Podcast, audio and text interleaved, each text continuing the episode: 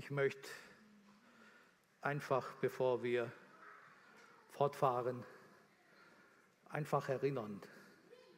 Wir feiern nicht einen kleinen Jesus, der irgendwo in der Krippe ist oder geboren wurde, sondern wir feiern einen Gott und König, der einen Plan für die Erlösung der Menschheit gefasst hat und der es auch durchgetragen hat, der gekommen ist und Mensch geworden ist und jetzt zu Rechten des Vaters sitzt und alle Gewalt im Himmel und auf Erden hat, den feiern wir. Wir haben äh, in den Adventstagen so Adventskalender gehabt auf der Homepage der Gemeinde haben oder es war jeden Tag ein Beitrag, ein Zeugnis. Ich habe mich so gefreut, dass Menschen Christus erlebt haben. Viele Zeugnisse waren so ermutigend, dass der König in ihr Leben eingezogen ist und aus der Dunkelheit Licht wurde. Und dieser König kam tatsächlich in diese Welt, weil die Welt in absoluten Argen lag, in der Finsternis. Ich will vorsichtig sagen, es war noch viel mehr finster wie jetzt in unserer Zeit, dass wir durchmachen. Manche sehen es sehr finster, andere vielleicht nicht ganz so, aber es ist eine besondere Zeit. Aber unser König Jesus ist auf dem Thron, der Vater sitzt auf dem Thron und ihm entgeht nichts und du bist ihm so wertvoll wie vor der Pandemie. Ich spreche es mal so aus. Und er ist König. Und immer wenn wir so die Adventszeit durchnehmen, es ist so wie eine Schwangerschaft, wisst ihr. Und irgendwann ist dann Heiligabend und das Baby, das Kind ist geboren. Aber ich möchte uns auch sagen, wir leben in einer Adventszeit wie in einer Schwangerschaft, wo Gott nicht als Baby zurückkommt, sondern als König. Und so wie er als kleines Kind gekommen ist, so wird er wiederkommen, hundertprozentig. Und wir sind kurz oder gar am Heiligabend, wo der König wiederkommt. Vergleicht dieses Bild parallel. Und das zweite ist viel herrlicher wie das erste. Ich möchte, wir haben die Weihnachtsbotschaft gehört, ich möchte ein bisschen ausweichen und möchte eine andere äh, äh, Predigt ein wenig bringen, aber es ist weihnachtlich. Ich lese zu Beginn aus Hebräer 1, Vers 1 und 2. Dort heißt es, nachdem Gott vor Zeiten vielfach und auf vielerlei Weise geredet hat zu den Vätern durch die Propheten, hat er in diesen letzten Tagen zu uns geredet durch den Sohn, den er eingesetzt hat zum Erben über alles, durch den er auch die Welt gemacht hat. Der Sohn, der Jesus, der als Kind geboren wurde, der hat die Welt gemacht. Nur zu besseren Verständnis und Erkenntnis, Gott hatte gesehen, dass die Menschheit, egal wie er zu der Menschheit spricht, es nicht versteht. Er musste eine Art anwenden, dass er sich zum Mensch macht.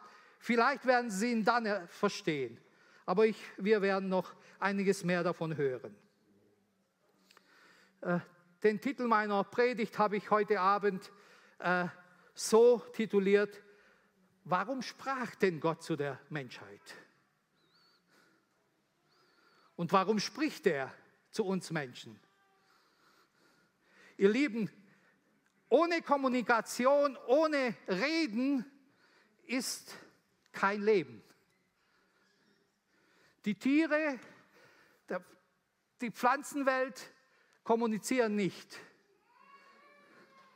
Sie existieren, aber äh, sie leben nicht wirklich, wenn man das Leben der Menschen mit deren Leben vergleicht. Und Gott hat zu den Menschen immer gesprochen, schon von Anbeginn an. Er machte auch die Welt durch sein Reden. Er sprach und es geschah. Und ich habe mich so gefragt, äh, warum spricht denn Gott wirklich? Warum sprach er immer zu, immer zu den Menschen? Was war der Zweck? Hat er mit ihnen einfach nur so sich unterhalten? Oder hat er sie gelangweilt, als er mit ihnen gesprochen hat? Oder hat er ihnen eine ganz bestimmte Botschaft weitergeben wollen? Und das Letzte gilt. Gott spricht zu den Menschen immer mit einem Zweck. Er will den Menschen immer helfen. Er will sie erbauen. Er will sie wirklich in Friedensbereichen bringen und er will sie erlösen. Darum spricht er. Der Mensch tendiert immer, dass er von Gott abdriftet, eigene Wege geht. Aber die menschlichen eigenen Wege führen immer in Sackgassen oder gar in Verlorenheit. Der Mensch alleine, ohne Gott, kann nicht überleben. Wisst ihr warum? Weil der Mensch von Gott geschaffen wurde. Wir sind göttliche Wesen, von Gott ausgedacht, von Gott erschaffen. Er hat einen Zweck dabei äh, gehabt und hat einen Zweck. Er will, dass jeder Mensch mit ihm in Harmonie ist und mit ihm versöhnt ist. Und darum spricht er, darum sprach er. Er sprach zum Beispiel im Alten Testament schon, wir kennen die Geschichte von Noah. Die Menschheit, so wie sich sich entwickelt hat, hat immer wieder tendiert, dass sie Gott den Rücken kehren. Der Mensch hat einen Feind, nämlich einen, der ihnen immer wieder das Verkehrte, das Lügenhafte hineinflößt. Mach lieber das, was dir gefällt und nicht das, was Gott gefällt, und dann wirst du glücklich. Und er täuscht sie, er zieht sie rein und die Menschheit landet irgendwo in Niemandsland. Und Gott sprach. Aber wir wissen, als, als Noah sprach und Noah die Menschen äh, ermutigt hat, hat er nicht von sich aus gesprochen, sondern Gott hat ihm gesagt, was er tun soll. Er war nur ein Dolmetscher Gottes und hat gesagt, sag den Menschen, es wird was geschehen, wenn sie nicht umkehren. Die Menschen haben es nicht verstanden. Und die Geschichte kennen wir. Später in der Geschichte kennen wir äh, die Geschichte des Volkes Israel. Sie waren irgendwo in einer Pandemie, in einer Gefangenschaft, ganz schlimm. Und Gott sprach zu ihnen. Und Gott ermutigte sie. Und Gott wollte sie komplett erretten. Und manche glaubten, manche nicht wirklich. Und so können wir weiterfahren in der Bibel. Von Samuel wissen wir, dass Gott auch gesprochen hat, äh, damals in die religiöse Welt, in die Kirche hinein. Die Söhne Eli und der hohe Priester, sie waren auf dem verkehrten Weg. Gott sprach zu ihnen. Nicht aus Langeweile, nicht weil er nichts anderes zu tun hatte, sondern er hat gesehen, dass die Menschheit in großer Gefahr ist und dass sie so verloren geht. Wenn sie die schlechten Dinge und Taten, die sündhaften Lebensweisen leben, gehen sie verloren. Und er sandte seinen Propheten. Er sprach vielfach in allerlei Weise zu den Menschen durch den Propheten. Er sprach auch durch Träume. Er sprach durch Visionen. Er sprach durch Taten. Er spricht auch heute. Nur nicht viele verstehen ihn. Liebe Geschwister, Gott spricht heute. Er sprach auch weiter durch Jesaja, durch Jeremia, durch Daniel, durch Hesekiel, durch Joel. Wir kennen alle im Alten Testament, wie Gott immer wieder gesprochen hat, aber die Menschheit hat Gott nicht verstanden. Und ich würde sagen, so ähnlich wäre es oder ist es auch heute. Und Gott fasste einen Plan. Er sagte, egal wie ich zu ihnen rede, egal was ich für Wunder geschehen lasse, egal was ich tue, sie verstehen mich nicht, sie hören nicht auf mich, bis auf manche wenige. Und er fasste einen Plan und schickt seinen Sohn. Ihr Lieben, stellt euch dies vor. Gott in seiner höchsten Majestät sieht nur einen Rettungsplan, in dem er sagt, Ich mache mich zum Menschen, ich mache mich ihnen gleich, ich mache mich, dass sie mich verstehen, dass sie mich hören und tasten können. Ich werde bei ihnen leben und werde mit ihnen gehen. Vielleicht werden sie mich dann verstehen. Und er kam in der Welt, in der Krippe. Manche haben es geglaubt, die Hirten, Maria, die Weisen aus dem Morgenland haben es geglaubt. Aber der Großteil der Menschheit hat es nicht erkannt. Er kam zu den Seinen und die Seinen nahmen ihn nicht auf. Stellen wir uns mal vor, Gott muss nicht so sprechen, wie es dir gefällt. Gott ist nicht in Zugzwang, dass er das tut, was du sagst. Du und ich sind seine Schöpfung. Wir sind nicht von uns aus geboren. Er hat uns geschaffen zu einem besonders guten Zweck. Er hat uns geschaffen für das ewige Leben. Und er spricht und er leitet uns dorthin. Aber wir Menschen verstehen ihn nicht. Und als Jesus dann, dann äh, so weit war und gesehen hat, das haben die jetzt nicht verstehen. Jetzt nehme ich den Plan B oder Plan 2. Ich werde ihnen predigen, ich werde ihnen vom Reich Gottes erzählen, ich werde ihnen sagen, äh, warum ich gekommen bin. Er sagte, ich bin der Weg zum Vater. Niemand kommt zum Vater außer durch mich. Wenn ihr meine Worte hört, wenn ihr das tut, was ich euch sage, wenn ihr die Seligpreisungen befolgt, wenn ihr äh, den Evangelien zuhört und wenn ihr es tut, werdet ihr ihn erleben. Ihr werdet in der Harmonie Gottes leben können. Die meisten haben es nicht verstanden. Er ging hin und er sagt, ich gebe mein Leben, der Hirte gibt sein Leben für die Schafe. Ich bin der gute Hirte. Er hat alles auf sich genommen. Er hat gesagt, ich sterbe für eure Sünden. Ich sterbe für eure Krankheit. Ich sterbe für eure Schlechtigkeit. Ich werde alles beim Vater bezahlen vor Gott, dass ihr selig werden könnt, dass ihr das ewige Leben habt. Er starb. Er ist auferstanden. Wir kennen alle die Geschichte. Aber viele haben ihn nicht verstanden.